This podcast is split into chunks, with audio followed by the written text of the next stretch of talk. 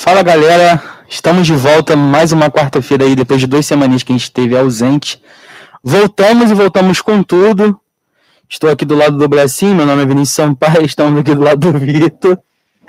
Te confunde, né? Amizade, né? Complicado, né? Estou do lado do Vitor aqui. Fala aí, Vitão. E aí, beleza? Duas semanas você vinha aqui, se participar do programa, muita coisa aconteceu, vamos ver, né? É, e são as Copas, né? A Copa Sul-Americana, no caso do Vasco, é, a Copa do Brasil é, em relação ao Flamengo. E a gente já pega o gancho aí das Copas e a gente já começa já falando de Flamengo, Vitão. Pode puxar aí o barco aí sobre o Flamengão. Ah, o Flamengo acabou sendo eliminado da Libertadores, né, pro Racing. Uma partida que o Flamengo até jogou bem, mas pecou muito nas finalizações. O Vitinho perdeu gols incríveis. É, muitos jogadores foram abaixo, o Bruno Henrique também foi abaixo.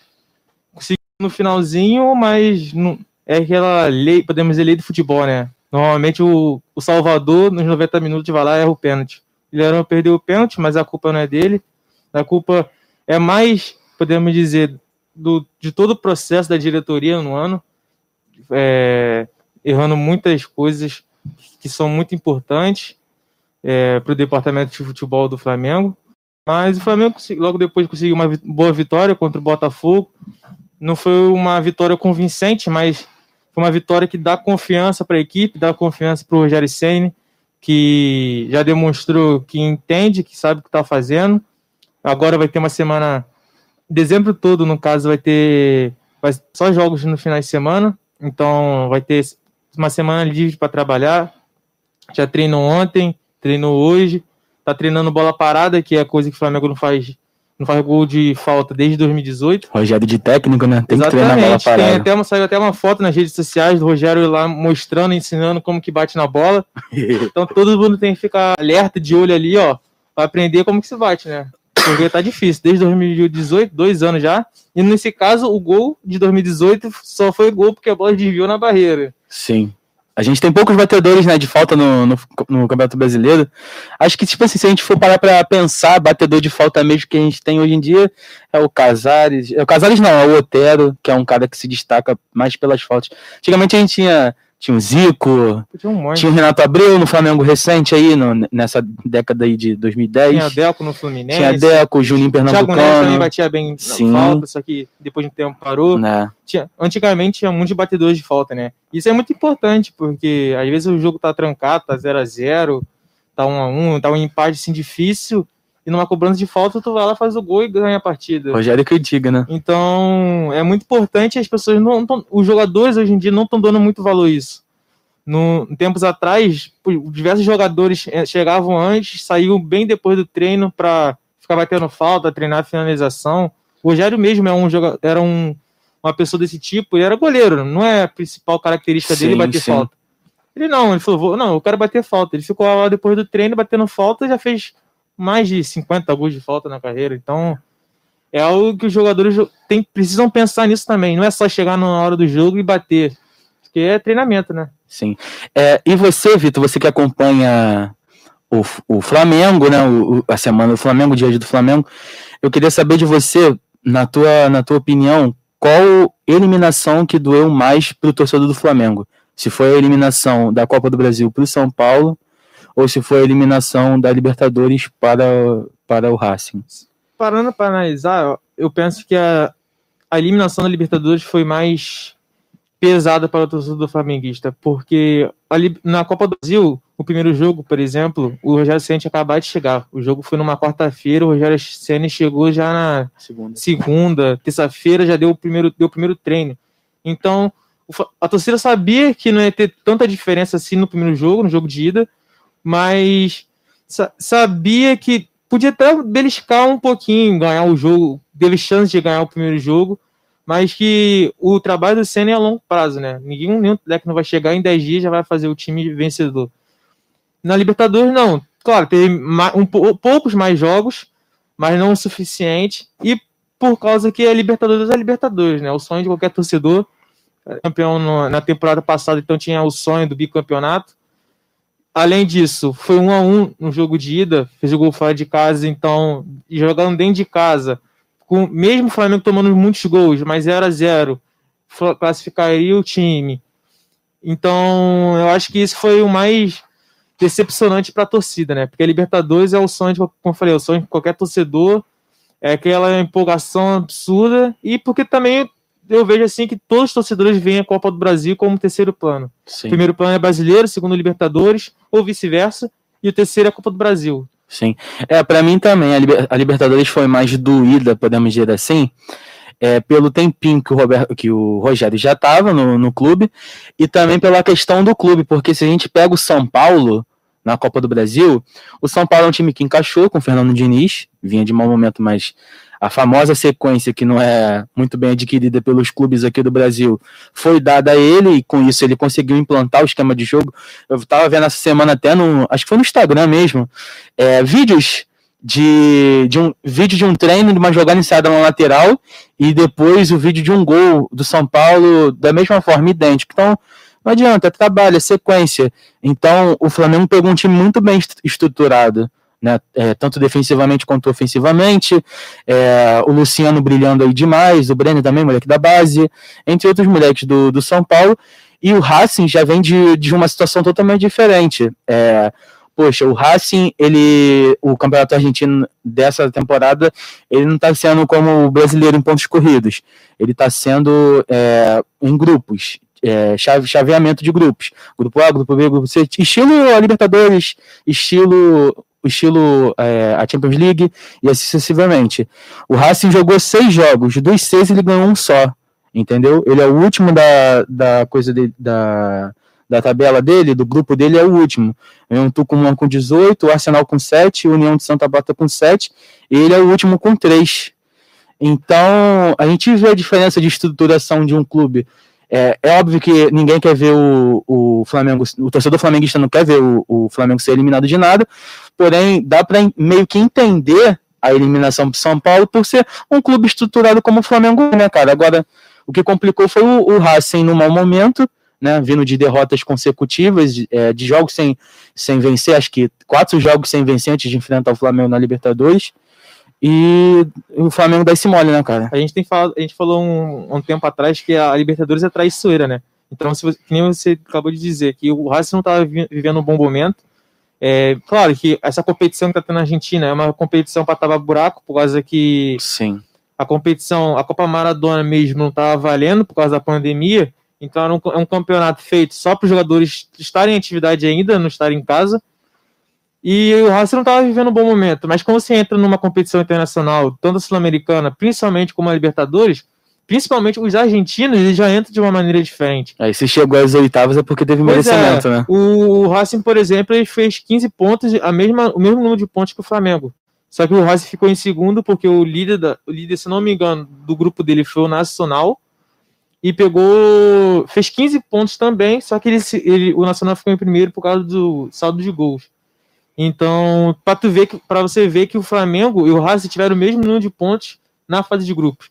Então não seria um adversário, não seria um adversário fraco, seria um adversário chato para ser derrotado. Não foi à toa que percebemos que o Flamengo tecnicamente, quando pegava a bola, ele conseguia criar jogadas, ele conseguia envolver o Racing em vários momentos Porém, o Racing talvez não tivesse a qualidade como tem o Flamengo, mas ele igualava isso na raça, na Sim. vontade de, na vontade de ganhar, de empatar. Tu viu os jogadores brigando dentro de campo. Então, foi muito importante. É, foi muito importante que o Rogério Senna tenha o respaldo que está tendo pelos diretores para continuar o trabalho, né? Porque é uma sequência. Agora enfrentou o Botafogo, que também não está vivendo um bom momento. Ganhou vai ter agora essa semana para trabalhar, agora vai enfrentar o Santos. Sim. Sendo que o Santos tá na Libertadores, então pra, e desfalcado, por exemplo, Soteu, Lucas Veríssimo, o Pituca, são jogadores que não vão jogar contra o Flamengo porque estão suspensos. E se alguns, e se alguns jogadores forem poupados também, porque na semana que vem tem um jogo de volta da Libertadores contra o Grêmio. Então o Cuca ainda pode poupar alguns jogadores. E o Flamengo vai jogar em casa, tendo uma semana para trabalhar, melhor fisicamente, porque o Santos vai jogar hoje e o Flamengo só vai continuar trabalhando, então o Flamengo tem chance para emplacar uma sequência boa de vitórias e jogando bem, porque tem qualidade para isso, né? Sim. Sim. É, e depois da e depois do dali da eliminação, o jogo contra o Botafogo, o clássico contra o Botafogo, como você estava comentando aí, foi um jogo bastante truncado, né, cara? Foi um jogo podemos dizer assim, com poucas oportunidades da parte do Botafogo e do Flamengo também não tiveram muitas oportunidades claras de gol. É, se tivesse o Gatito, acho que seria um pouco mais difícil e tal. Teve a expulsão do Gustavo Henrique, né? Que foi, foi o melhor lance do Gustavo Henrique. é, o Rogério até elogiou ele. É, é, complicado, né? Tu vai criticar um cara que já vem em mau momento, a torcida não tá pegando no pé. Pior que ele foi bem, ele Pior foi bem, ele foi porque bem. Assim, o, o, jogador do Botafogo, a chance de fazer aquele gol era enorme. E ele é, fazendo aquela falta ali, é. sendo expulso. Foi, foi, o que deu, foi o que aconteceu. Coisa de falta né? e, não, e, não, teve nada. E o Calu bateu falta ridiculamente mal, né? Aí teve, por exemplo, também um, na Copa do Mundo, de 2010, o Soares no, na prorrogação tirou o maluco ia cabecear, ele tirou defendeu, defendeu lá, foi expulso, contra foi pênalti. Foi contra a Gana, eu acho, não foi? Foi expulso, pênalti para Gana e o cara falou e perdeu o pênalti. E o Uruguai se, o Uruguai se classificou. Então tem coisas que às vezes você tem que se sacrificar, é, mas. Cadê o torcedor do Flamengo no, no Instagram do cara agradecendo agora? Tem certo. que ter, né? E, e o Flamengo também vai ter jogo contra o Santos e nos próximos cinco jogos, se não me engano, quatro vão ser em casa. Vai enfrentar o Santos dentro de casa e logo em seguida vai enfrentar o Bahia, que também não está vivendo um bom momento. É. Aí e joga também quarta, joga hoje, né, também contra o também. Defensa e Justiça, então, o Timaço, né, que vai ter vai ter depois do jogo contra o Bahia, vai ter o jogo contra o Fortaleza fora de casa, que vai ser um jogo um pouquinho mais complicado, ainda mais sendo fora de casa. E depois vai ter dois jogos dentro de casa, que vai ser contra o Fluminense, que é um clássico, e contra o Ceará. Então, nos próximos cinco jogos, quatro vão ser em casa. Então, aquela. Fora que ainda só vai ter jogos no final de semana. Então vai ter uma semana toda para trabalhar. Não vai ter tanta, tanto desgaste com viagem, porque vai jogar muito em casa. Sim. Então tem tudo para o Flamengo e o Rogério Senna conseguir colocar. Embala aí, né? Nesse Embala, né? Mas é claro, tem que ter tempo. Ele não veio aqui para ficar só até fevereiro e ir embora. Ele veio aqui para ficar até o final do ano que vem. Então, não dá para falar que o Rogério sempre está fazendo um mau trabalho, sendo que ele teve pouco tempo no cargo, né? Sim. É, e falando de sequência, falando de, da sequência né, do, do Rogério e também dos jogadores, uma boa notícia que foi teve essa semana para o torcedor do Flamengo foi a, a compra né, do Pedro o Flamengo exerceu a compra, que era um passe fixado, um empréstimo com passe, com passe fixado.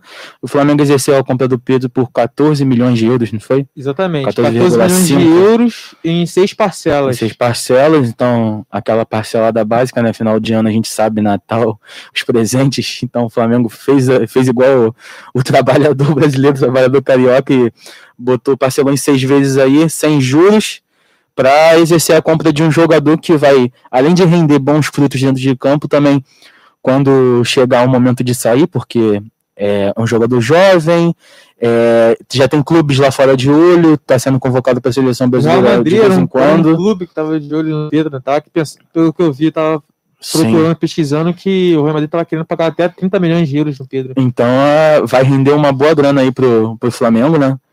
Então, para mim, na minha opinião, acredito que na opinião de qualquer torcedor de qualquer clube foi uma ótima contratação por parte do Flamengo pelo destaque que o Pedro vem tendo no Campeonato Brasileiro e também pelos bons olhos da Europa, né?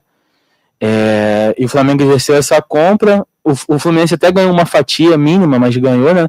Então acabou que o Pedro tinha. O, Flamengo foi, foi muito, muito oportunista nesse, nesse empréstimo fixado porque, por conta do que o Pedro já tinha, já tinha pretensões de estar na Europa em times maiores sem ser a Fiorentina, antes dele sair, só que aquela lesão no joelho dele, né, complicou muita coisa e agora ele voltou do jeito que voltou, né? É, e o Flamengo foi exatamente isso, foi esperto não só com o Pedro, com, com outro, outros jogadores também. Por exemplo, Thiago Maia, o Pedro Rocha, foram jogadores que vieram de fora e com um passe fixado, um preço Sim. fixado. Porque se o cara, que nem o Pedro agora, tá jogando muita bola.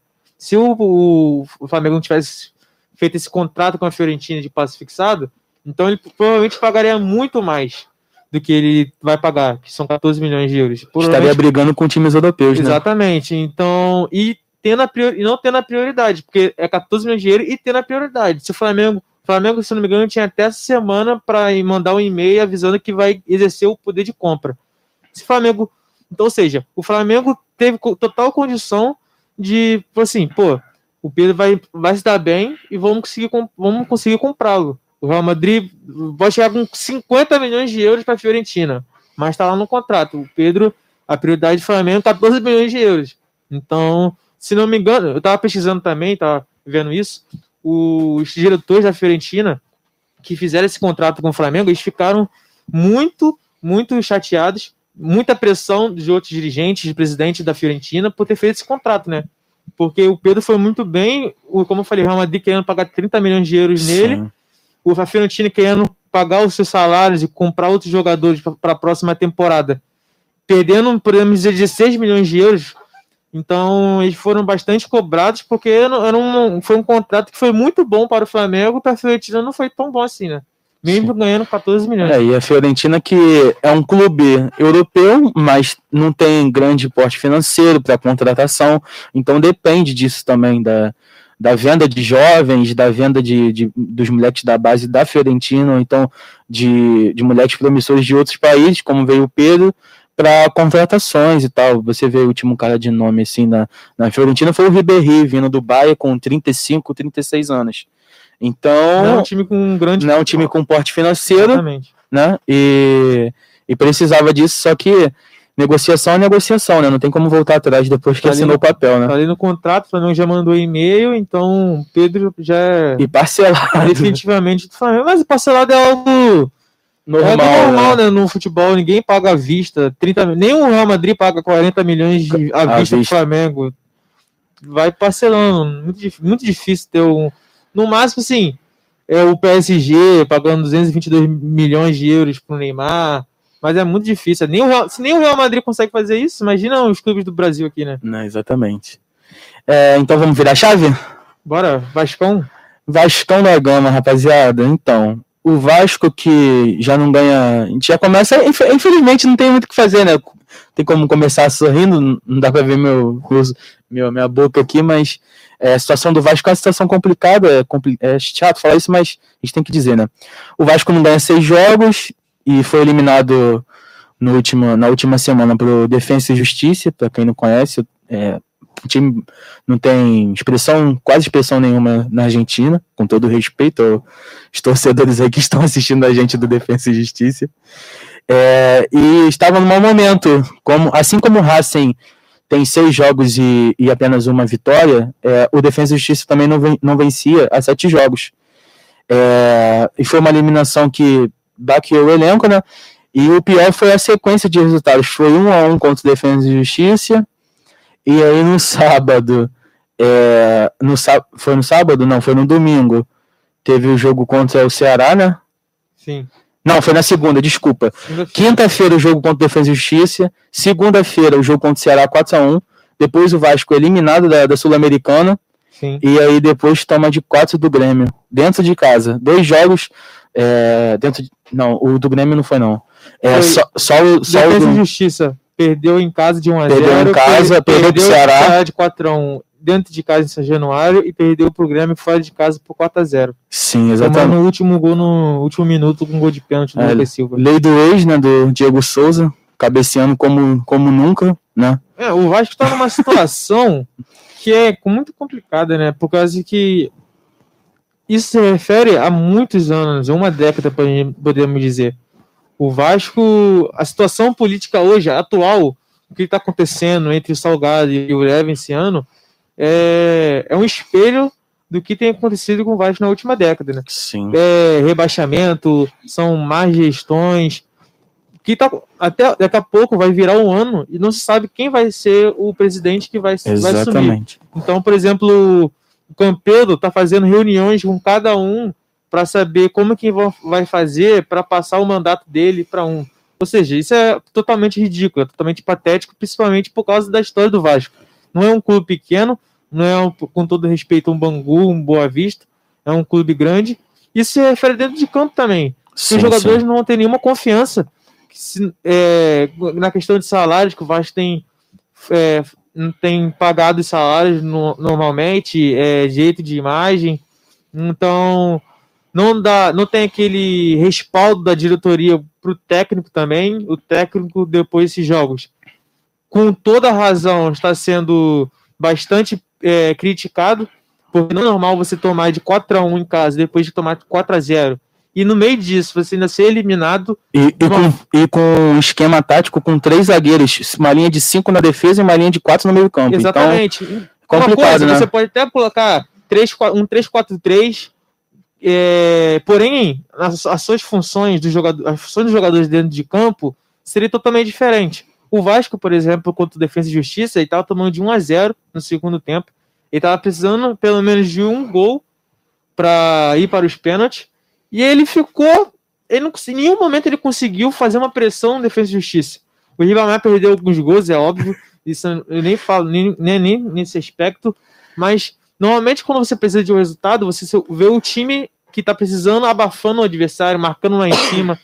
É, às vezes não tem uma qualidade técnica tão boa, então vai à base de cruzamento. Exatamente. E o Vasco em nenhum momento conseguiu fazer isso. O Vasco teve momentos que o Defesa e Justiça ficava tocando a bola para lá e para cá e, o, e ninguém do Vasco ia em cima para tentar tirar a bola. Parecia que o Vasco estava sendo classificado e o Defesa e Justiça estava sendo desclassificado. Sim. É, e aí, cara, é, em relação à, formação tática, a gente tem o exemplo do Rogério no Fortaleza, né? Que o, o para quem não lembra, o Fortaleza na Série B, antes de subir, o Fortaleza jogava numa proposta ofensiva tamanha tipo, tá todo mundo para cima, marcação, pressão e etc.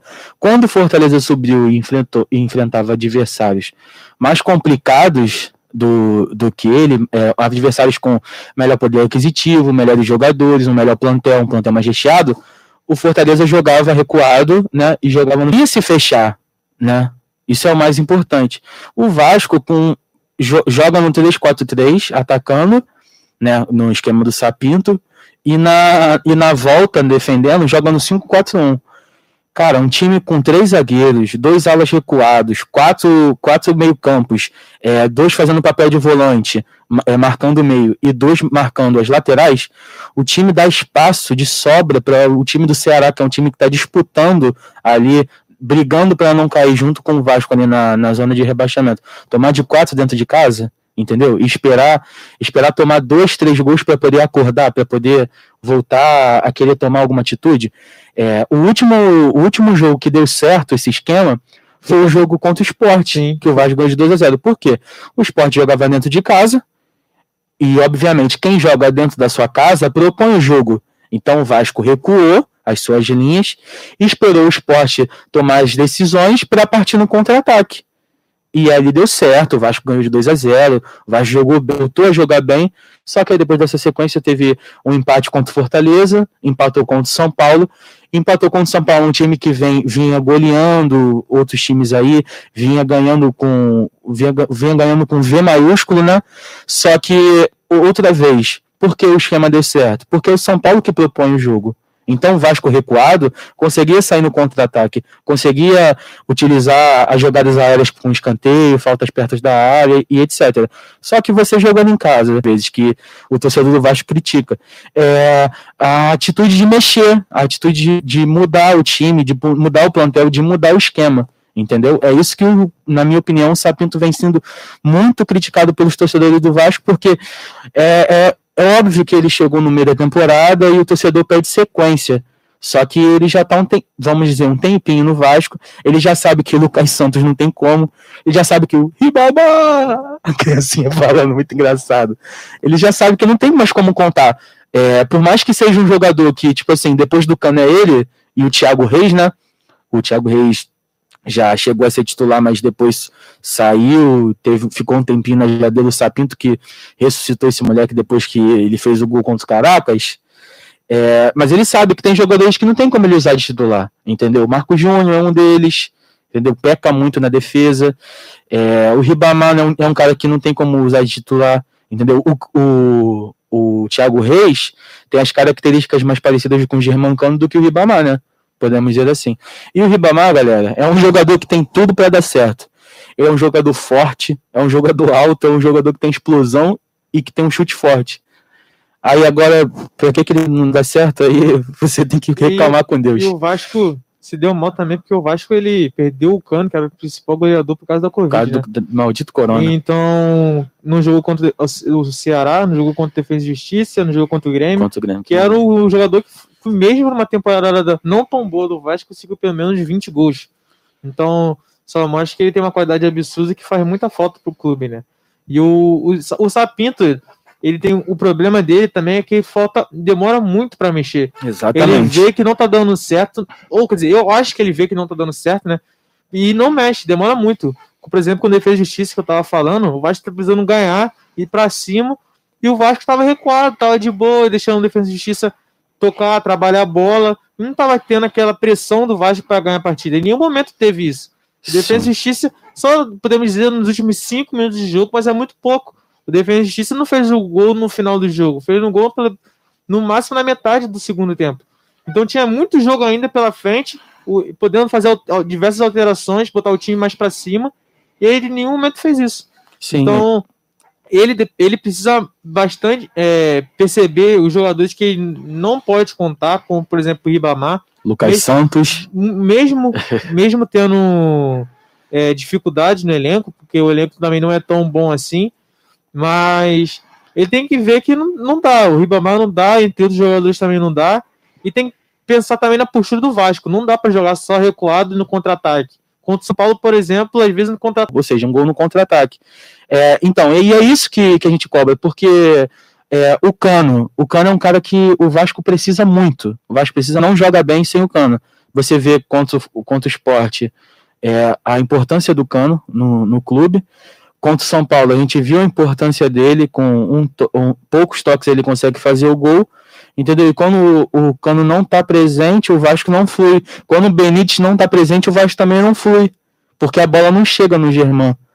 Então, a gente precisa desses dois argentinos. A gente também precisa do Léo Gil, que é um cara que dá uma consistência defensiva também. Então, é complicado de, de, depender de jogadores quando tem lesões, quando tem é, acaba poupando alguns jogadores por causa do excesso de jogos, coisa que não vai acontecer mais porque agora o Vasco só está disputando o brasileiro.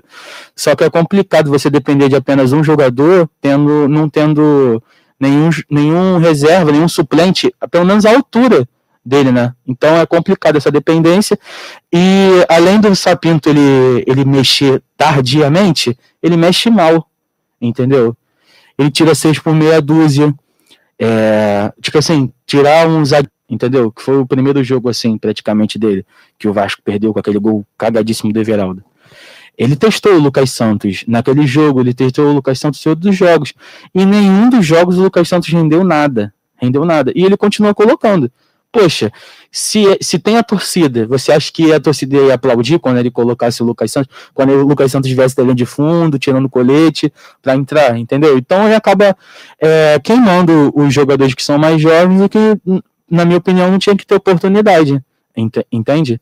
Não só na minha opinião, mas na opinião do torcedor vascaíno também, né? O Vasco agora, como tem, vai ter uma sequência só de treinamento, Sim. e vai ser a sequência que a torcida vai ficar cada vez mais em cima. Porque como foi eliminado a Sul-Americana, se tem um brasileiro, vai, vai eu estava falando, para sua realidade, que não pensar em Sul-Americana e pensar não ser rebaixado. 45 pontos é a meta, né, cara? Então, o Vasco tem que pensar nisso. O objetivo do Vasco é pensar nisso. Ainda mais com a diretoria, com esses casos, nesse caso político, que não sabe quem vai ser o presidente, é, com salários atrasados, com jogadores que estão sendo é, bastante criticados, como Castan. Então, Castan, Ribamar, entre outros, entre outros. Então, são, o Vasco tem que pensar, tem o grupo tem que fechar e ir para cima para não ser rebaixado. Né? Essa é a meta do Vasco. Sempre podemos dizer que o Vasco, a meta do Vasco com o elenco que tem, não é um elenco para ficar lá brigando até o final para ser rebaixado. Mas com tudo que tem acontecido no ano, com essa diretoria que não está fazendo nada de bom, o Campelo foi um dos piores presidentes do Vasco. Essa confusão, assim, não sabe que presidente vai entrar, é, salários atrasados, é, demissão de técnico, o Ramon saiu depois de poucos jogos no Brasileirão, já veio o Sapinto. Então, essa confusão toda, que não é só no Vasco, acontece em outros clubes no Brasil também, a priori, a priori se livrar do rebaixamento. Porque não vai ser fácil, vai ser difícil, mas o Vasco tem total possibilidade de não ser rebaixado, né? O elenco do, o elenco do Vasco não é para isso e tem times piores também, como Esporte, como Bahia também, conseguindo alguns pontos, mas não é isso. O Atlético Goianiense perdeu o Mancini pro Corinthians. Sim. Tá? Então o Vasco tem que pensar. Perdeu o Kaiser tem, que também, né? tem que focar até fevereiro é só brasileiro, é uma semana para trabalhar e o Sapinto precisa mostrar muito mais, porque senão fica cada vez mais difícil a, a permanência dele no cargo. Né? Sim, é, e o Sapinto que já vem sendo muito criticado pelos os torcedores, né? É, e é dito que o jogo final, né? Pra, o jogo da Degora, para saber se ele permanece ou não no, no elenco, é o clássico contra o Fluminense, no domingo, às 8h30, né? E o Vasco pega um Fluminense que vem, vamos dizer assim, em um bom momento, por mais que tenha perdido seu técnico, daqui a pouco a gente vai falar disso, mas por mais que tenha perdido seu técnico, é, vem num bom momento, o Atlético Paranaense de virada, no, na última rodada do Brasileiro, e vem jogando bem é, nos últimos jogos e com, com o Odaí, e também tá com o Marcão agora, né? Mas o Marcão sabe como o Odaí trabalha, tem a confiança do elenco, então é um jogo complicado para o Vasco. A gente tem algumas perguntas, que a gente está de volta, valeu? Fala galera, estamos de volta. Como eu disse, é um intervalo rapidinho, breve, breve. E a gente já voltou e agora a gente tira um tempinho para falar sobre as perguntas né, que vocês estão fazendo aí na nossa live no YouTube. Para quem é ouvinte apenas da Novos Rumos pela rádio, né? Quarta-feira, exclusivamente é o Giro da Bola. É, e aí a gente tem Emerson Reis falando salve, salve Emerson, nosso fiel ouvinte aí, né, Vitor? o André Luiz também, fiel ouvinte. É, a gente vai falar de Fluminense já, André. Guilherme falou aí a situação do nosso fogão. Então, o André e o Emerson falaram praticamente juntos. Vasco e Botafogo vão fazer um clássico na Série B. É complicado, a situação tá, tá complicada. É, e o André trouxe, por último aí, né, dizendo que o problema do Vasco começa na diretoria. E é algo que a gente já pega gancho para terminar de falar do Vasco, que é um embate presidencial, né, cara? Infelizmente ainda continua. E ainda não se sabe quem vai ser o presidente do Vasco, faltando 22 dias para o final do ano. Né, porque virou o ano, sai o Campelo e entra o novo é, presidente. A gente não sabe ainda se é o Levin ou se é o Salgado. E mesmo com faltando 22 dias, a gente não sabe direito. É, ontem, o Jorge Salgado esteve em São Januário, numa reunião com o Campelo, e nessa reunião, ele tentou entrar em um acordo com o Leven, entendeu? Porque após se reunir com, com o Campelo, é, o, o Jorge Salgado, ele propôs uma trégua é, ao Levenciano e que ambos retirassem suas ações na justiça e participassem de uma nova eleição. Porque a eleição é, do dia 7 de novembro, ela foi uma eleição, por muitos foi adulterada, não, não foi uma eleição justa, porque foi decidida de um dia para o outro, teve menos de sete horas é, da decisão que a eleição ia ser no dia 7 para o dia da votação, que ia iniciar a votação. Tem muitos sócios do Vasco que não moram no Rio de Janeiro, então se planejam, se programam para poder vir votar. E logo depois disso, é, depois da eliminada do desembargador que gerou a eleição, teve muita briga, confusão, filas de duas, três horas. É, gente, aglomeração, né, no momento de pandemia, só tem três pessoas aqui dentro do estúdio e nós estamos com a máscara para evitar é, isso. E num lugar com uma aglomeração extrema, muita gente sem máscara, com a máscara no pescoço. É, e com isso, o Levin não, não concordou, não, não aceitou essa trégua, entendeu? Não recebeu bem a proposta e respondeu com, com ironia. E aí a gente tem o embate das redes sociais. Porque logo depois que o, que o Salgado tentou fazer essa trégua para acontecer uma nova eleição, porque no dia 14 o Levin não tinha participado, disse que não iria participar da, das eleições, e justo Júlio Brandt, o Campelo retirou, é, o, o Sérgio Frias disse que se o Levin não participar. Então foram dois candidatos apenas e somente, e, e somente o, o, o Salgado e o Brandt, e o Salgado venceu. É, e o Levin não concordou nessa trégua e ele soltou no Twitter. Palavras do Levin agora, rapaziada. Salgado, se você quer outra eleição, dispute sozinho em frente ao espelho.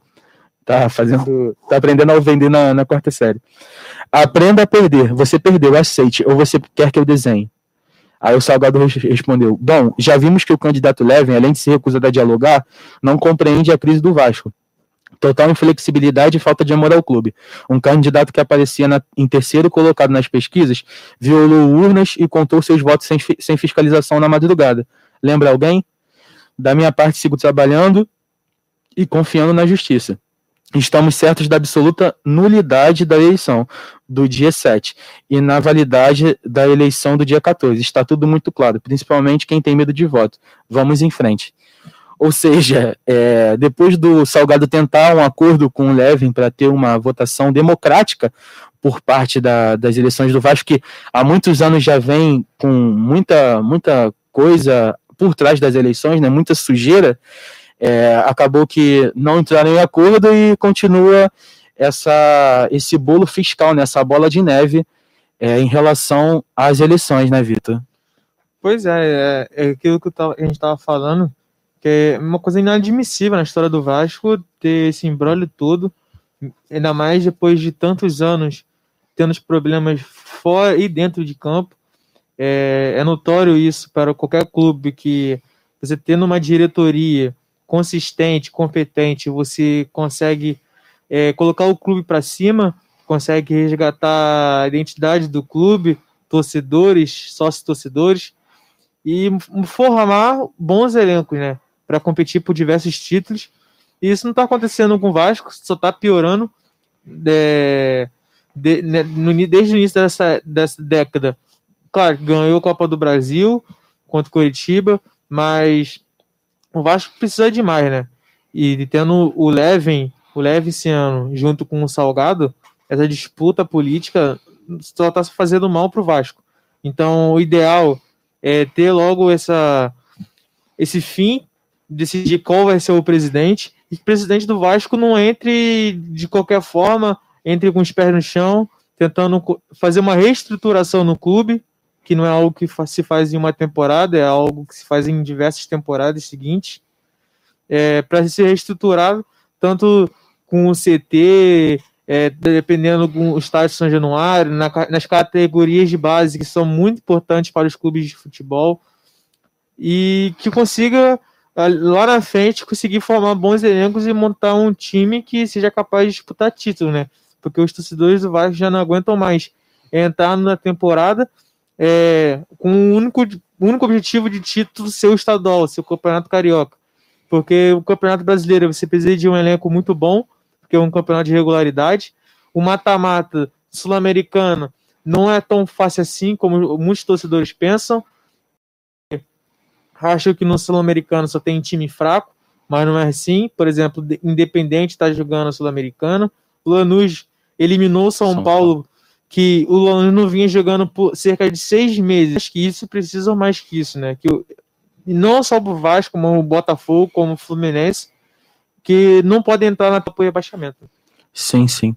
É, e a gente vem, né? E, e pro torcedor do Vasco, né, em geral, é, ano de eleição é, uma, é certo de ter de cabeça, né? Nas eleições que o Campelo foi eleito, teve, vamos dizer assim, um golpe, né? Nas eleições antes do Campelo, teve o Eurico voltando, com muitos problemas também no dia da eleição, brigaiada, confusão e etc.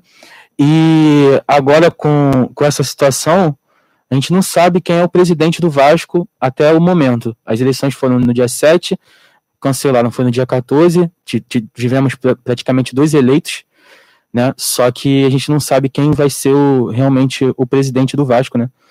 É uma boa notícia para do Campelo, né, que o Campelo traz, é que o Vasco acertou hoje o salário de, do outubro, né, de, do mês de outubro para os funcionários, e o atraso com o elenco da folha salarial é de apenas um, um mês. Né? É, é algo que, como a gente bate nessa, nessa tecla muito, muito, muito mesmo, que os funcionários têm que receber em dia, os jogadores têm que receber em dia. Então, no meio dessa, desse turbilhão de notícias ruins, no meio dessa bola de neve política que vem acontecendo no Vasco, pelo menos uma notícia boa a gente consegue tirar, né? De tantas notícias ruins. E no meio desse turbilhão, com eliminação na Sul-Americana, no brasileiro, tomando em dois jogos tomar oito gols e fazer apenas um, o Vasco enfrenta o Fluminense que vem num bom momento. É, no domingo, às 8h30. É, clássico estadual, todo mundo sabe como é. é a gente não tem favor. É, por mais que o Fluminense tenha um melhor momento no, atualmente, mas nunca tem favorito. A gente viu o jogo Flamengo-Botafogo, como que foi um jogo truncado, um jogo apertado, o Flamengo ganhou somente de 1 a 0 E o Vasco vai com as suas esperanças, né? Com o jogo da degola do Sapinto. Se ganhar, permanece. Se, se perder, provavelmente vai sair. E aí, com, com isso, a gente já pega o gancho para o Fluminense, né? E o Fluminense já vem né, vem, vem para o clássico com um novo velho técnico, né? Podemos dizer assim, né, Vitor? O, o Odaí se despediu do Flu, é, teve uma proposta para o Emirados Árabes Unidos, ele não recusou, pois era um salário maior do que ele recebe no Fluminense, ele se despede do Flu com 50 jogos, 24 vitórias, 2 empates e 14 derrotas. No brasileiro, o Odair Helma deixa o time em quinto lugar com 54,2% de aproveitamento de pontos. É, e essa saída do Odair é, foi, foi algo complicado né, é, para os torcedores, porque, como o Vitor trouxe a informação mais cedo, é, o Odair vai receber cerca de 600 mil no Emirados Árabes Unidos. E aí a gente vê a, a fragilidade financeira que o Fluminense tem, mas ao mesmo tempo que a gente vê a fragilidade financeira, a gente também vê, Vitor, que a diretoria não está se arriscando em fazer é, negociações arriscadas, podendo na lá na frente comprometer o elenco com salários atrasados, com é, direito de imagem atrasado, coisas desse tipo. Né? A gente vê a competência da diretoria do Fluminense, algo que é totalmente diferente no, hoje, hoje em dia com, com a diretoria do Botafogo e a diretoria, diretoria do Vasco. Né? Você citou num bom ponto que Fluminense hoje, ele fez uma. está começando a fazer uma reestruturação financeira, está deixando de contratar jogadores de, com salários altos. Por exemplo, o Fred, mesmo sendo ídolo do Fluminense, ele não recebe um salário tão alto. O Nenê também não recebe salário para o clube e não vai fazer bem a longo prazo. Que nós temos, não temos que pensar no, no futebol sempre no curto prazo. É totalmente errado você pensar dessa forma a longo prazo, principalmente a diretoria de um clube. Então, o Fluminense só mostra que ele está sendo mais profissional que muitos outros clubes no Brasil, né? Porque o Fluminense podia muito bem fazer um esforço financeiro, pagar 600 mil para ele, igualar a proposta, só que lá na frente ia acabar tendo problemas financeiros. Então, pagando 600 mil não daí, não ia conseguir contratar um jogador, ou poderia, é, não ia conseguir pagar um salário do, do elenco atual, dos funcionários. Então, isso é muito importante que mostre que o Fluminense está tá indo no caminho certo. E que o Odaí, mesmo fazendo um bom trabalho, tá deixando o time na zona, de, na zona do G4 e algo que ninguém esperava. O Fluminense ali é um, o clube que, se você para para olhar, é o que ninguém imaginava. Podia estar tá em nono, décimo, pelo elenco que tem, e tá ali no, brigando pela, pelo G4, pela Libertadores algo que no início do ano você não imaginava isso, né? Exatamente. Tu imaginava, às vezes, até o Vasco melhor colocado, mesmo não indo bem no, no, no Carioca, mas começou o brasileiro muito bem e totalmente diferente. O Fluminense subiu, tá ganhando seus jogos, virou o jogo contra o Atlético Paranaense de 3 a 1 mostrando autoridade. Então o torcedor do Fluminense achava que ah, não jogado bem, é retranca o tempo todo, foi lá e ganhou de 3 a 1 tá ganhando os jogos muito importantes. E o Daí fez o bom acho que fez, o Daí fez o bom trabalho no Fluminense. Fez o máximo que podia. Fez né? o máximo que podia. É, e, e, e, isso mostra também a saída do Odaí, além do aspecto da diretoria, é, que também o Fluminense está se reestruturando, mas ele não tem ainda a capacidade de manter o Odaí.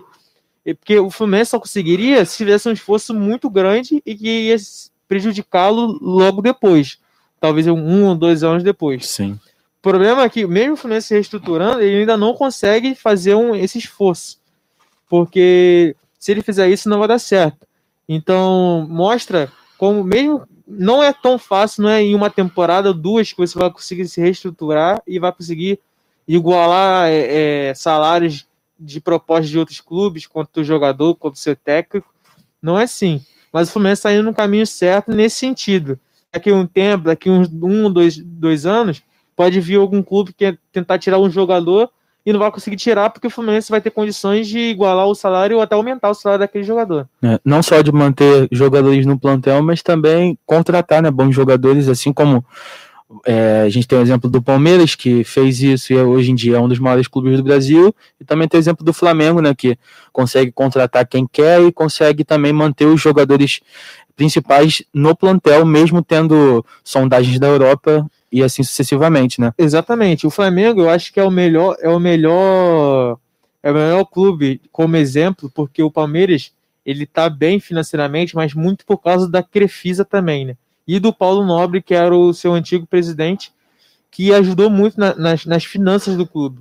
O Flamengo não dependeu, não dependeu de ninguém. Patrocínio Master, né? Foi não dependeu disso. A próprias pernas, podemos dizer, com a entrada do Bandeira de Melo na editoria. Então, desde, desde então, é, deixando de investir no futebol, pagando, joga, é, pagando salários, pagando dívidas, e com as próprias pernas foi crescendo e tendo o dinheiro que tem hoje. Exatamente. Então hoje ele consegue é, trazer jogador jovem da Europa, coisa que normalmente você fazia só com um jogador velho. Você consegue comprar o Pedro, comprar o. É óbvio que vai ser mais difícil porque não tem o tamanho da torcida do Flamengo, não ganha tanto na, como ter, na ter uma reestruturação financeira boa para atingir um patamar bom. Exatamente. Você não precisa necessariamente chegar ter o dinheiro do Flamengo. Vai ser mais difícil para o Fluminense, para o Vasco, Botafogo, ou para até para outros clubes de São Paulo, por exemplo. Óbvio que vai ser mais difícil, mas você vai conseguir se manter e não vai conseguir passar esse perrengue todo. Ainda vai conseguir montar alguns elencos competitivos, tentando beliscar uma Copa do Brasil, uma Sul-Americana, que entende? Então, eu acho que o Fluminense está indo no caminho certo. O Marcão, já vimos em alguns, em alguns jogos que ele tem, tem qualidade, ele conhece jogadores, ele faz parte da comissão técnica permanente do Fluminense, então já tem um carinho dos jogadores e é manter o trabalho que estava dando certo do Odair até fevereiro, né? É, é, o Marcão assume o, o Fluminense até o final do Brasileirão, que se encerra em fevereiro, o contrato dele com o Fluminense é, como um técnico vai até o final do, do Brasileirão, fevereiro de 2021. E o Marcão é um, é um cara bem conhecido pela torcida do Fluminense, né?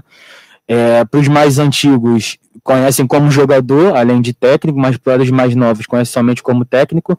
Marcão, que é um ídolo do, do tricolor das Laranjeiras, é, jogou no clube de 99 e 2006 e, como técnico, ele já teve quatro passagens como um técnico interino. Ele treinou o clube é, duas vezes na, na temporada em 2016 e outras duas em 2019. É, e na temporada passada, né, brasileiro de 2019, é, o ex-jogador Marcão teve 53% de aproveitamento na arrancada que tirou o Flu da luta contra o rebaixamento e classificou para a Copa Sul-Americana. É, foram 17 jogos disputados, com 7 vitórias, 6 empates e 4 derrotas. Ou seja, o, Mar o Marcão tem um retrospecto muito positivo dentro do Fluminense como técnico interino. É, quando foi requisitado, soube aproveitar a oportunidade, é, deixou seu nome ali marcado como, como um bom técnico interino, um cara que dá para segurar as pontas quando algum técnico sai.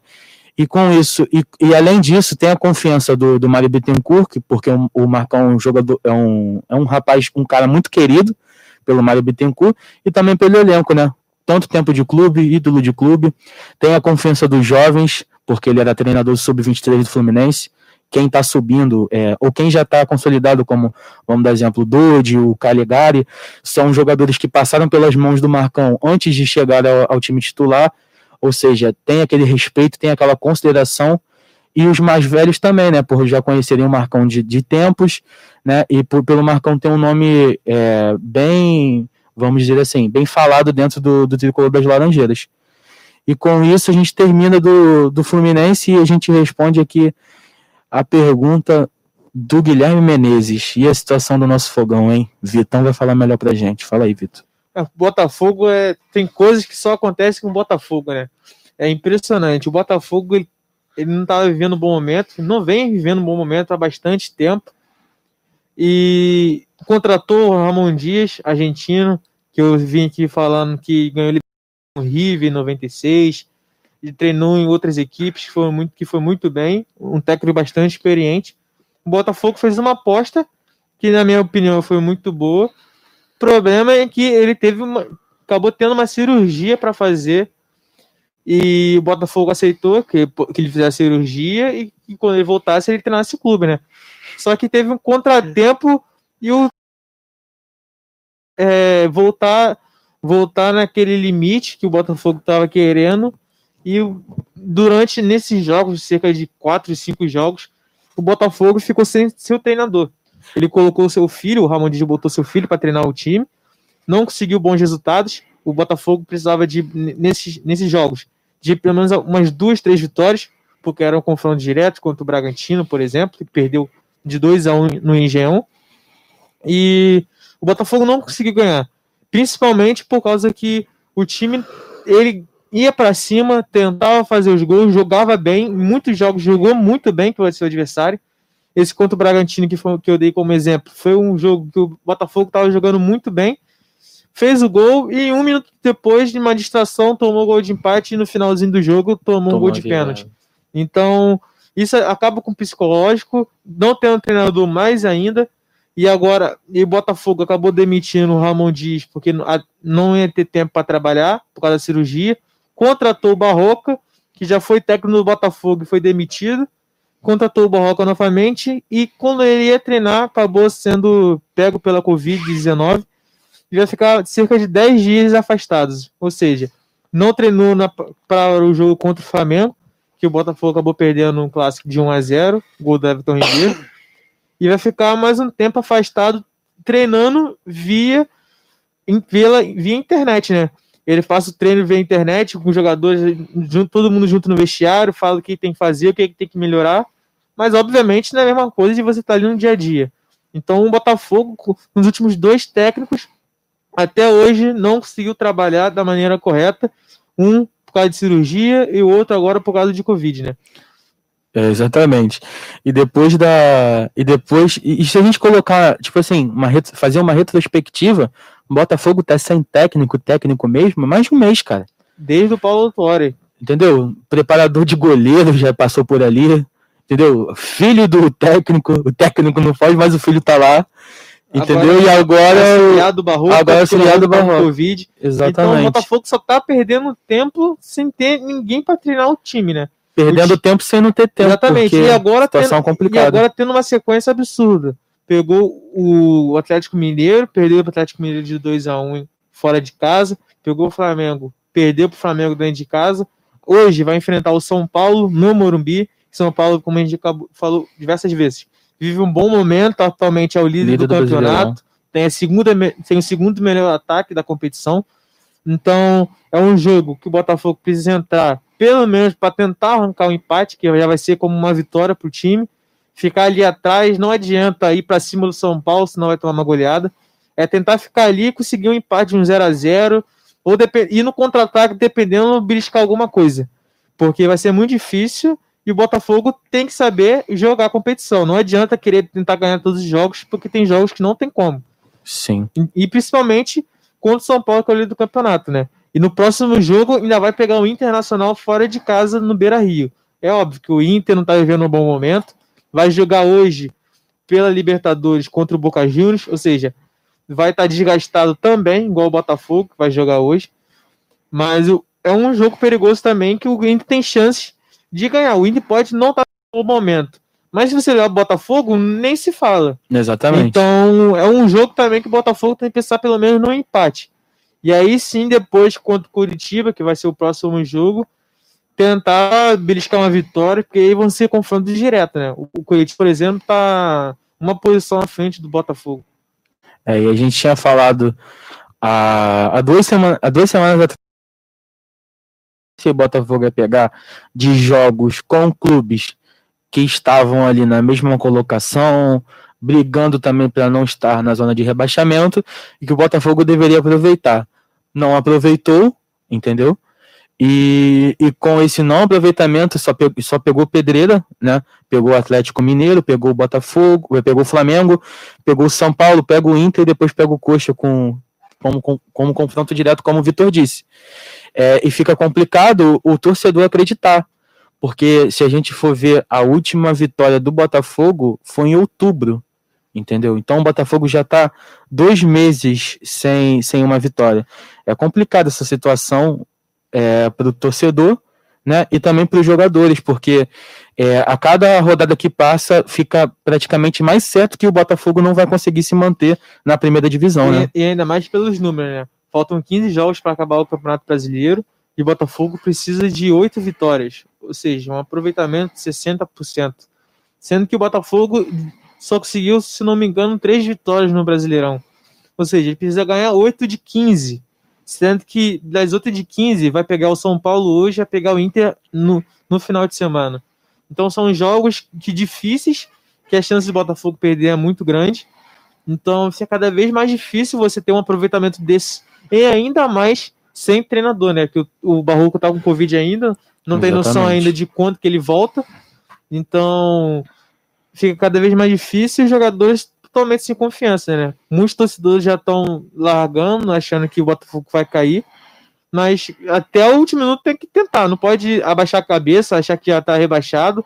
Os principalmente os jogadores tem que tem, juntar todo mundo ali e buscar os pontos importantes para brigar, né? Porque Exato. muitos times estão. O Botafogo tá ruim, tá, mas tem muitos times também ruins, né? A gente tá falando que o Vasco também não tá mal, o Sport tá mal, o Atlético Goianiense tá bom. Então, normalmente a gente vê que é preciso de 45 pontos para se livrar do rebaixamento. Mas se continuar essa pegada, menos de 45 pontos, um time se salva. É, o Botafogo, por exemplo, na, na temporada passada se livrou com 42, né? Pois é, então tem chance? Tem, mas é difícil, vai ser. Ninguém tá falando que vai ser fácil. Mas tem que brigar até o final, né? Sim, e o Botafogo também pega, além do São Paulo e o Inter, como você disse, tem clássico contra o Vasco, tem clássico contra o Fluminense, pega o Santos, pega o Palmeiras, pega o São Paulo de novo no final do campeonato, entendeu? Então é complicado e as coisas têm que se ajeitar para já, porque a gente vê é, não, não um plantel, mas a diretoria do Botafogo muito estagnada com essa situação de crise que o Botafogo vem passando. A gente viu lá é, as ameaças, as pichações no, em General Severiano, entendeu? Com ameaça, ameaças de morte, né? Se não ganhar, vai morrer. É, tivemos, se não ganhar o clássico no domingo, vai morrer, sendo que o clássico era no sábado, então a gente dá para ver que essa, essa minoria, não é, obviamente não é a torcida do Botafogo por inteiro, mas essa minoria tá sabendo legal dos jogos, né? Entendeu? É, e muitas ameaças de morte. Então a situação do Botafogo não é legal. E eu acho que o Botafogo precisa com urgência acordar para o brasileiro, porque está muito estagnado o clube. Parece que é normal o time entrar e já entra pensando que vai perder, entendeu? Vê uma mudança tática, você não vê é, uma disposição de alguns jogadores. A gente teve uma disposição diferente de jogador que entra correndo, que é aquele Warley, jogador que briga, um jogador que se dispõe, mas tirando ele é difícil, entendeu? O Botafogo entra no primeiro tempo, já entra recuado, toma 1 a 0 toma 2 a 0 segundo tempo entra Calu e Honda e acaba não adiantando de muita coisa, entendeu? Entra o Babi também, ou então começa o Babi jogando e entra o Pedro Raul, mas a gente não vê uma, uma disposição do, do jogo para tirar o Botafogo dessa situação, né? O que tor acaba tornando muito complicado a situação do Fogão. É, e com a gente termina falando sobre os clubes cariocas e a gente traz uh, uma novidade. A gente, no próximo bloco a gente vai falar sobre os jogos da Champions League e tudo o que aconteceu nesse final nesse, nesse meio de semana nos jogos que foram de ontem e também nos jogos que acontecerão hoje, mais precisamente daqui a pouco. Valeu? Tamo junto. Estamos de volta, rapaziada. E agora, como a gente já terminou de falar sobre o futebol carioca, a gente fala sobre o futebol europeu que, como é europeu, não é aqui no Brasil, mas todo brasileiro acompanha, todo brasileiro que gosta de futebol acompanha os campeonatos e também a Champions League, como essa semana é uma semana de Champions League, semana de decisão para ver o chaveamento do mata-mata, saindo da fase de grupos e indo para o mata-mata, a gente vai falar sobre os duelos que aconteceram ontem e estão acontecendo hoje, vão acontecer daqui a pouco. É, e começando com Barcelona e Juventus, que aconteceu ontem, jogo no Camp Nou, é, para muitos o último duelo de Cristiano Ronaldo e Messi, né? Ainda mais no Camp Nou, né? E nesse, nesse jogo, um jogo que tinha muita expectativa sobre os dois jogadores que há mais de 10 anos vem, vem sendo os principais jogadores no, no mundo, é, a Juventus teve muita vantagem contra o Barcelona e acabou ganhando de 3 a 0 com dois gols do Cristiano Ronaldo de pênalti, né? Como de costume. Pois é, foi um, foi um jogo disputado, podemos dizer. O Barcelona perdeu de 3 a 0 no Camp Nou, mas criou algumas chances. Mas só mostrou que o Barcelona há algum tempo não está sendo o Barcelona que a gente conhecia, né? Principalmente por causa, olha só, a gente estava falando do Vasco, da diretoria, que prejudicava muito o time. E podemos dizer a mesma coisa do Barcelona. O Barcelona, com uma diretoria que desde, da, desde a época do Santo Rossell, que saiu da diretoria por causa de problemas políticos, corrupção, acabou sendo, podemos dizer, sofreu um impeachment, acabou sendo preso também logo depois Sim. Por, alguns, por alguns problemas, e o seu vice, Bartomeu, entrou na, na presidência. Desde então, está tendo diversos problemas na diretoria.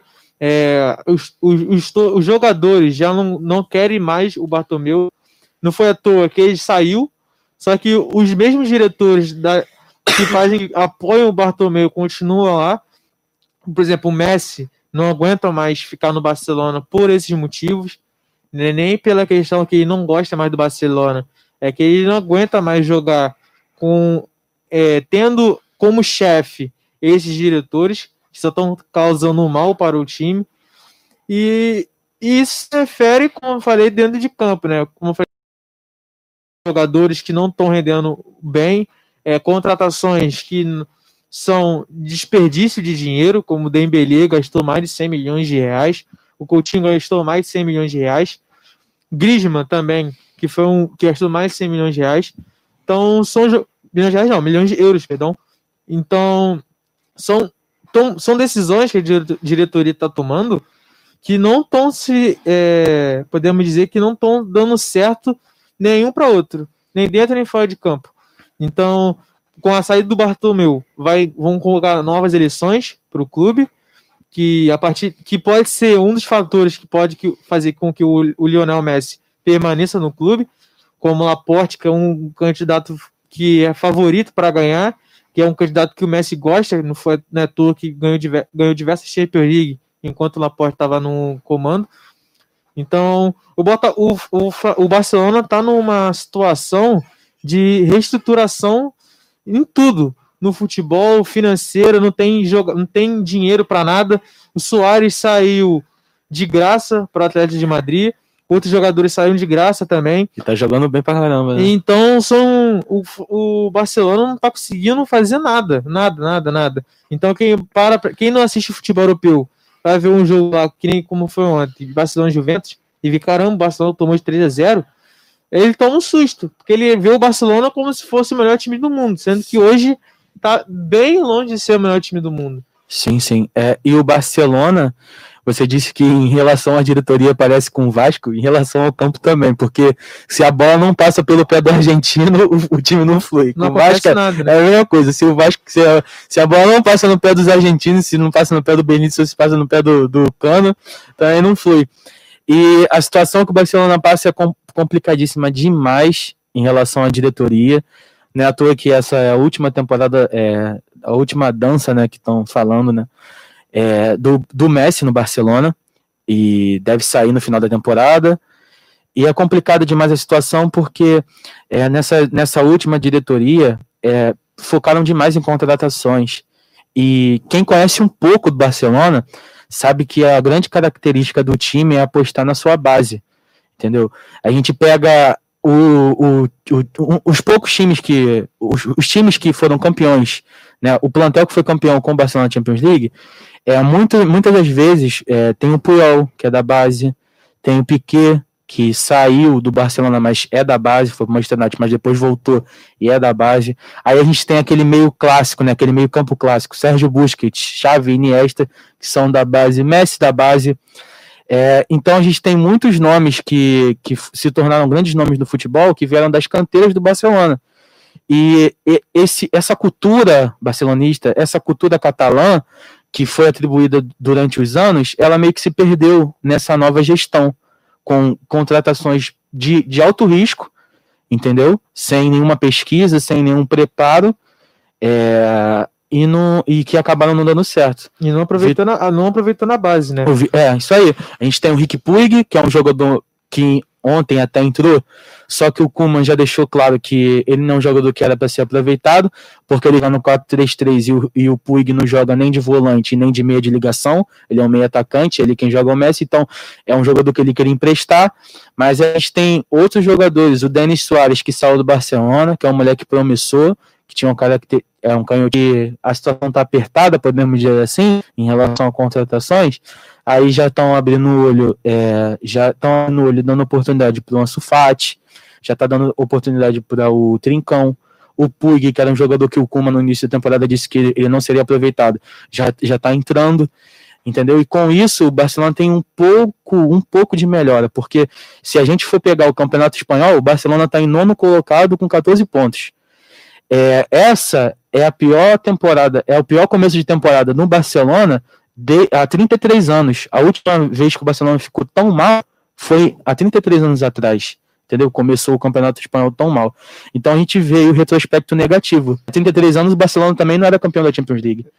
Entendeu? Então a gente vê a, a complicação é, que, que você vê que a, a, complicação da diretoria é algo tão grande, é algo tão importante para dentro de um clube, a diretoria estabilizada, que uma diretoria desestabilizou o clube que tem o melhor jogador do mundo, é, portador de, de várias bolas de ouro, vários prêmios individuais e, e prêmios coletivos também. Exatamente, e isso não vê, por exemplo, até na Juventus já está vendo isso. Por exemplo, o Pirlo já é um, um técnico novo, está tendo uma oportunidade na Juventus. Alguns jogadores foram da Juventus foram vendidos. Então, a Juventus também não está com um elenco tão forte como ela teve nas últimas temporadas, mas não começou bem a temporada, mas está começando a se reencontrar, principalmente com a volta do Cristiano Ronaldo, que ele estava fora por causa de Covid-19. Então, ele voltou, já a Juventus voltou a ganhar partidas, ele é um jogador muito importante, precisa nem ter nem comentários para dizer o quanto ele é importante. E ontem ele conseguiu mesmo com o de pênalti, fez os dois gols dele e com essa vitória de 3 a 0 a Juventus classificou em primeiro, né? Sim. Porque a Juventus estava em segundo, ela precisava de ganhar do jogo do Barcelona por três gols de diferença. E conseguiu. E ela conseguiu. Ou seja, mais um problema para o Barcelona, que agora vai, como terminou em segundo, pode enfrentar a Bahia, pode enfrentar a Manchester City, pode enfrentar outros clubes que estão PSG, como o PSG. Então, fica piorou ainda mais a situação do Barcelona, né? É, de se manter na Champions League, agora podemos dizer que é questão de pouco tempo, por conta da, dos clubes que pode pegar, né? Porque Não passa nenhuma confiança. Segundo colocado sempre pega o primeiro, os primeiros colocados são os melhores do, da, da temporada no, no Campeonato Europeu até agora, né?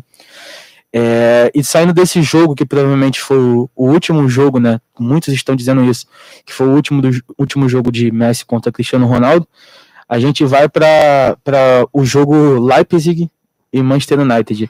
É, só deixando claro, a gente não vai falar de todos os jogos, porque tem, não tem tanto tempo para isso, e também tem jogos que não têm tanta relevância, como Lazio, Clube Bruges e assim sucessivamente.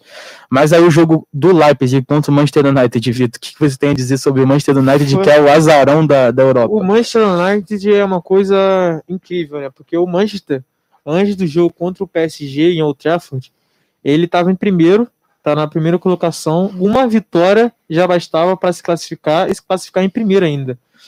Porém, saiu perdendo para o PSG com um gol do Neymar, empatou o jogo com o um gol do Rashford, teve diversas chances para virar o jogo com o Cavani bola na trave, o Marshall perdendo um gol sem goleiro e no final de tudo acabou perdendo o jogo de 3 a 1 e se complicou ainda mais, deixando a classificação do grupo com os três, o Leipzig, Manchester e o PSG com nove pontos. Sendo que o, o Manchester só de apenas um empate contra o Leipzig não, não foi o suficiente, acabou perdendo um jogo de 3 a 2 não, não foi um jogo bom do Manchester. Teve algumas oportunidades, bola na trave com o Bruno Fernandes na cobrança de falta. Mas o Leipzig foi muito superior. Parecia que o Manchester estava entrando num jogo qualquer, o Leipzig estava entrando para uma final, que era o que o Leipzig precisava. O Leipzig precisava e conseguiu, mesmo tomando dois gols, foi 3 a 2 mas para quem viu o jogo, foi com uma facilidade incrível fazer os 3, 3, 3 a 0 né? É, e, e, o Leipzig fez o 3 a 0 para depois o Manchester United correr atrás com o gol do Bruno Fernandes de pênalti e depois o gol contra, né? Então a gente vê que, é, como você falou, a gente pode refletir muito bem no, no clube carioca, como você falou do Botafogo, também tem coisa que só acontece com o Manchester United, né? Exatamente. Então agora o Manchester foi para foi para a Europa League, tem grandes chances de ganhar a Europa League, porque tem, é um clube muito melhor que os outros é, diferentemente de uma sul-americana, que às vezes o clube é muito. São clubes, sim, muito iguais, mas a diferença do Manchester United para os outros clubes é muito grande. Não é todo que já ganhou um, um, a, uma Europa League pouco tempo atrás, com o Mourinho. Então, e o Leipzig, para quem diz, para quem diz que camisa pesa, é engraçado que ninguém fala, ninguém fala disso quando quando não acontece, né? É exatamente. Se o Manchester United passasse, todo mundo ia falar que camisa pesa, que o Leipzig é isso aqui, é isso ali, e agora que o Manchester United saiu, ninguém fala nada, né? Camisa pesa, podemos dizer até um certo momento, mas o que conta mesmo é dentro de campo, é tática, são os jogadores, tecnicamente, é tudo isso, né? Exatamente. É, e saindo um pouco dos jogos de ontem, trazendo para os jogos de hoje, hoje a gente tem as cinco. Bayern Lokomotiv Moscou, praticamente um jogo dado como certo de uma vitória do Bahia, até com largo placar. Mas o jogo que importa hoje, para todo mundo, acredito, acredito eu, é Real Madrid e o Bayern Mönchengladbach. É isso mesmo, Bayern Mönchengladbach, Borussia, desculpa. Borussia Mönchengladbach, que é um jogo decisivo por, porque o, o Borussia Mönchengladbach vem de ótimos resultados na, na Champions League e um grupo que tem Real Madrid Inter de Milão, você vai dizer que quem vai passar? Real Madrid e Inter de Milão, obviamente. Mas não, quem está passando é o Borussia Mönchengladbach e o Shakhtar Donetsk. É, o Borussia com 8 e o Shakhtar com 7. Real Madrid também com 7 e a Inter de Milão com 5. E o jogo de hoje é decisivo né, para o Real Madrid e como tem o Casemiro, que é um jogador brasileiro, que está sempre presente na seleção brasileira, ele foi entrevistado e a gente usa a fala dele como a fala representando o elenco do Real Madrid. É, ele disse que o Real Madrid, ele, ele, ele sabe muito bem da, da, da, cultura do Real Madrid, de ser um time vencedor, de ser um time campeão. Nas últimas conquistas do Real Madrid, ele estava presente como titular. E ele diz que o, o clube merengue está fechado com o Zidane, porque o Zidane está sendo muito criticado pelos resultados que vem, vem tendo. É, mas ele falou que ele trata esse jogo como uma final e que todos os jogadores, né, todo o plantel sabe que é uma final e vai jogar com sangue nos olhos para conseguir ganhar. E só, só a vitória, né, importa ao, ao Real Madrid, porque caso tenha um empate com combate com, com uma junção de números ali, é, o Real Madrid pode ficar em terceiro colocado e acabar disputando a Europa League, coisa que não acontece há muitos anos o Real Madrid pode hoje pode ser um, um dia histórico porque o Real Madrid nunca foi eliminado na fase de grupos da Champions League, né? E, e tem grandes chances para isso, porque o Real Madrid está com 7, está em terceiro colocado, porque ele perde no confronto direto para o Shakhtar. Então, o primeiro, o, o primeiro aspecto para desempate, o Real Madrid ele precisa ganhar hoje para se classificar. Porém, se ele empatar o jogo contra o Borussia, ele vai precisar que a Inter vença o jogo dela. Ou seja, se o Real Madrid empatar, ele não pode, ele tem que torcer para o Shakhtar não ganhar e nem empatar o jogo. Ele tem que torcer para a Inter ganhar. E aí, aí o Real iria para oito pontos, a Inter também iria para oito pontos. Porém, o Real Madrid classificaria em segundo, por quê? Por causa daquilo que eu falei. O primeiro critério de desempate é o confronto direto. E o Real Madrid ganhou os dois jogos da Inter de Milão, tanto dentro quanto fora de casa. Então, no confronto direto, o Real Madrid classificaria em segundo lugar, enquanto o Borussia se classificaria em primeiro. E, isso é muito ruim para o Real Madrid, como eu falei também para o Barcelona, porque os dois clubes espanhóis, que um tempo atrás a gente botava como os principais favoritos para ganhar a Champions League, hoje podemos dizer que são meio que os azarões, né? Então o Real Madrid entra na mesma barca do Barcelona pode pegar Bayern, Manchester City, PSG, times que estão bem melhores do que ele em todos os aspectos. Então, é, o Real Madrid hoje precisa da vitória. Exatamente. É, e virando a chave para, como, como eu já tinha falado do, dos jogos de ontem, os jogos de hoje, tá rolando um jogo que era de ontem, mas aconteceu hoje, e a gente vai falar qual é, que é o jogo do Paris Saint-Germain. Tá 3 a 0 pro Paris Saint-Germain em cima do Istambul. O jogo que era ontem acabou não acontecendo por conta de uma atitude infeliz demais, algo que a gente não espera ver nunca, mas infelizmente é algo notório nos dias de hoje, que é por conta do racismo, né? A gente teve uma atitude racista por parte de um árbitro, entendeu? Um cara que tá ali para um cara que é um juiz, né? Um cara que, que é um cara que tem a liderança ali e, e a atitude racista partiu dele. O cara que é ser um exemplo dentro de campo, a atitude racista partiu dele e para cima de, de um, um cara que fazia. Não era nem técnico, não era jogador, mas era um cara que faz parte do, do elenco ali, do, do, do time que estava enfrentando, do Istambul.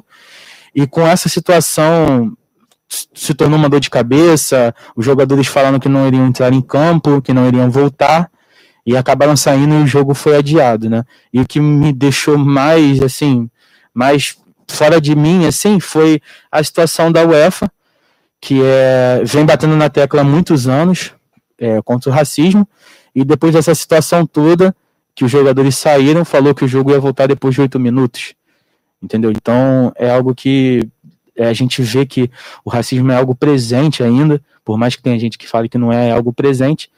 E a, é, a, situação que os jogadores passaram, acredito eu, não, não é o meu lugar de fala, mas é uma situação que, que não deve ser passada por ninguém, entendeu? E achei a atitude dos jogadores de não voltar a campo uma atitude exemplar, uma atitude para mostrar para quem, quem concorda com o que o quarto árbitro falou, para quem é racista, que nenhum, ninguém vai abaixar a cabeça para um cara desse. Pois é, eu penso que os jogadores do Istambul eles estão de total razão. A gente tem que parar com essa bobeira de ficar achando, ah, a gente não sabe o que aconteceu, é, o que, ele falou, não, não, sabe essas coisas. E a gente fica, muita gente fica duvidando da vítima Exatamente. e não da pessoa que agrediu verbalmente, né? Isso em todos os aspectos, racismo, estupro. A gente fica sempre, ah, mas a gente não sabe o que é vítima, sei lá o que, que ela fez. Cara, isso não existe. Racismo tem isso em nenhum, nenhum momento.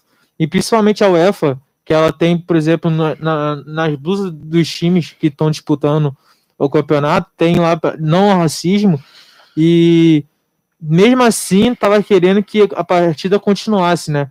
Então, os jogadores de Istambul estão de total razão, não era para ter partida. Foi um dia histórico, um dia para o mundo ver que racismo não é, não é, uma coisa boba, é uma coisa séria, é uma coisa que está presente ainda. Está presente, que existe e que tem que acabar, né?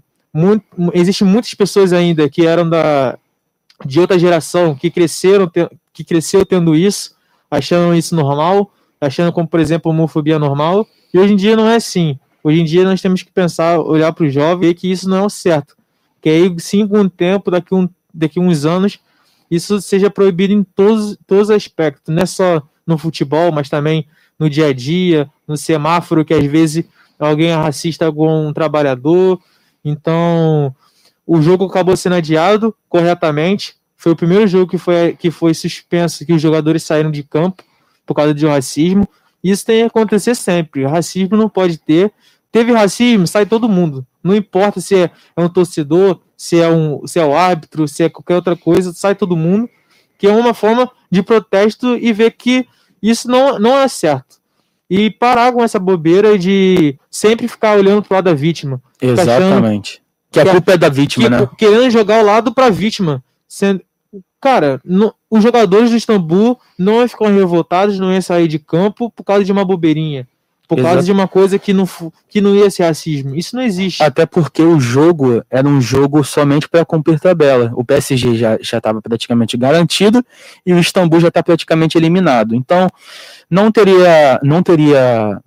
Não teria razão, não teria noção. Falar que aquilo ali era uma revolta, e mesmo se fosse, mesmo se tá fosse, errado, tá gente. Tá errado. Tá errado. Não existe isso. Então foi corretamente é, repudiado, né? Sim, foi corretamente suspenso o jogo. A UEFA mandou mal, mandando voltar. Só não teve jogo porque os jogadores de Istambul, três, três ou quatro jogadores de Istambul, não estavam querendo voltar para campo. Então, caso eles quisessem voltar, ia ter o jogo, coisa que a UEFA não tinha que permitir. Então, e tinha que é, é ainda mais, tinha que falar mais ainda, tomar medidas drásticas, principalmente contra o árbitro que foi assista, para que, para que isso não aconteça. A gente vê isso muito na Turquia, na Rússia, na França. Na, na França, própria, muito. Na própria França, casos de racismo. Então, são aspectos que isso não pode acontecer jamais. Sim. E, e, no caso, o jogo que foi suspenso do jogo de ontem, tá, tá ocorrendo agora. O jogo tá 4x0 PSG, o PSG tá ganhando bem. E com essa vitória tá se classificando em primeiro lugar do grupo, né? Sim, sim. E é, a gente, a gente bate palma realmente para a atitude que o Neymar teve, que para a atitude que o Mbappé teve, para a atitude que o Dembabá, que nem tinha entrado em campo, teve, mas era um auxiliar técnico que sofreu racismo, então estava certo. É, a, a Rádio Novos Rumos e também o, o, Lado B Podcast, a gente repudia qualquer ação de racismo e a gente está do lado desses caras, entendeu? A atitude deles a gente levanta bandeiras contra, contra os racistas, antirracistas, a gente levanta a bandeira LGBT, a gente levanta a bandeira feminista e a gente está do lado de quem é contra esse tipo de pessoa. Pessoas homofóbicas, pessoas não mundo, entendeu? Que o mundo é outro e que não tem diferenças, entendeu? Por, por, por debaixo de tudo, de pele de tudo, a gente é somente ossos, somente ossos e músculos, somos todos iguais. E a atitude que aconteceu hoje foi uma atitude, como o Vitor disse, histórica dos jogadores, tanto do Istambul quanto do PSG.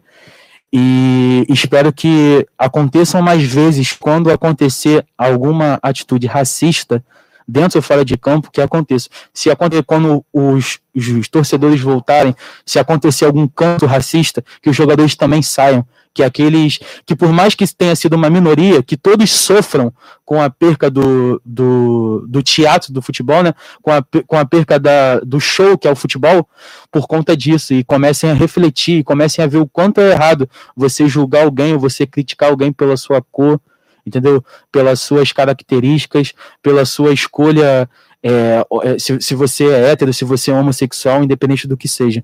Então, a gente fica feliz sobre. A gente fica triste sobre o que aconteceu no quarto árbitro, mas a gente fica feliz também sobre a decisão que os jogadores tomaram, né? Exatamente, porque já tiveram diversos casos como esse, é, torcedor jogando banana no Daniel Alves, por exemplo, Sim. e nunca aconteceu isso, nunca ninguém parou para pensar, para debater foi só mais uma, alguma coisa que aconteceu dentro de campo e deixaram isso passar, né? Mas isso aí, só, essa atitude de ontem fez o mundo parar, porque não é só os europeus que assistem a Champions League, é o mundo todo assiste. E isso é, é bom para, para as pessoas pararem e refletirem um pouco sobre as atitudes e os pensamentos que elas estão tendo, que, que isso não pode ser feito de maneira nenhuma. Sim, é, e no futebol, infelizmente, é algo que a gente a gente vê que as autoridades do futebol elas deixam um pouco passar, né? A gente teve o caso, vamos dar exemplo do Daniel Alves que jogaram uma banana nele, cara. Se jogaram, se a, se a torcida jogou uma banana no jogador, por mais que seja uma minoria, é, tem que ser jogo sem torcida, então, pô, entendeu? Tem que sofrer uma punição. Se um jogador, é, como aconteceu esse ano com o Neymar, que ele foi, foi o jogador falou, chamou ele de, de macaco também, esse jogo tem que ser suspenso, tem que ficar, tem que pegar um gancho ferrado. Entendeu? Eu, eu vi gente, nesse caso do Neymar, que o pessoal tava criticando o Neymar porque achando que o Neymar tava, não, tava mentindo, que Exatamente. não tava, que não sofreu racismo, é. que lá, tem que provar. Cara, o Neymar, não, o Neymar não ia fazer aquilo tudo, aquele escândalo todo, se não fosse por nada. É, que, é aquele, aquele, aquela coisa que a gente tava falando. As pessoas usam a vítima como se ela fosse o culpado. Exatamente. Não, em todos os aspectos, é estupro, é racismo, é qualquer outro. Feminicídio, qualquer, qualquer outro aspecto. Coisa. A pessoa sempre fica do lado do cara que é o culpado, podemos dizer, né? Sim. E a gente vê a diferença, como eu estava falando, do futebol pro basquete. A gente vê quem acompanha a NBA aí. A gente viu é, a volta do basquete na bolha, né? Por conta do coronavírus. A gente viu é, o protesto por, por conta do, do, do assassinato que aconteceu. É, do, dos diversos assassinatos que aconteceram por conta do cara ser negro é, e tudo mais. E a gente viu é, o LeBron James, que é o principal jogador do, da NBA nos dias de hoje, levantando essa bandeira, entendeu? Apoiando demais. E a gente tá vendo agora a mudança do, a gente viu uma mudança no basquete, a gente vê a mudança no futebol, e espero eu que se acontecer novamente algum ato racismo, algum, algum ato de qualquer, qualquer tipo de, de, de preconceito, que isso venha acontecer de novo e que as pessoas venham cada vez mais entender que isso, infelizmente, está presente e a gente deve se policiar e estar sempre contra isso. E com a semana que vem nós estaremos aqui novamente. E agradeço aí quem acompanhou a gente, né? Manda seu salve aí, Vitão. Boa tarde, uma boa tarde para todo mundo aí. Vamos ver como que vai ser essa semana. Jogo de Champions vão acontecer daqui a pouco. Jogo do Botafogo. Final de semana tem Flamengo, Vasco, Fluminense. Tem clássico, Vasco, tem Fluminense. clássico, então tem tudo para semana que vem a gente que debater muito ainda. Então é isso aí, rapaziada. Te volto semana que vem trazendo o dia a dia dos clubes, a semana dos clubes e é isso aí. Tamo junto até para quem acompanhou até agora. Valeu.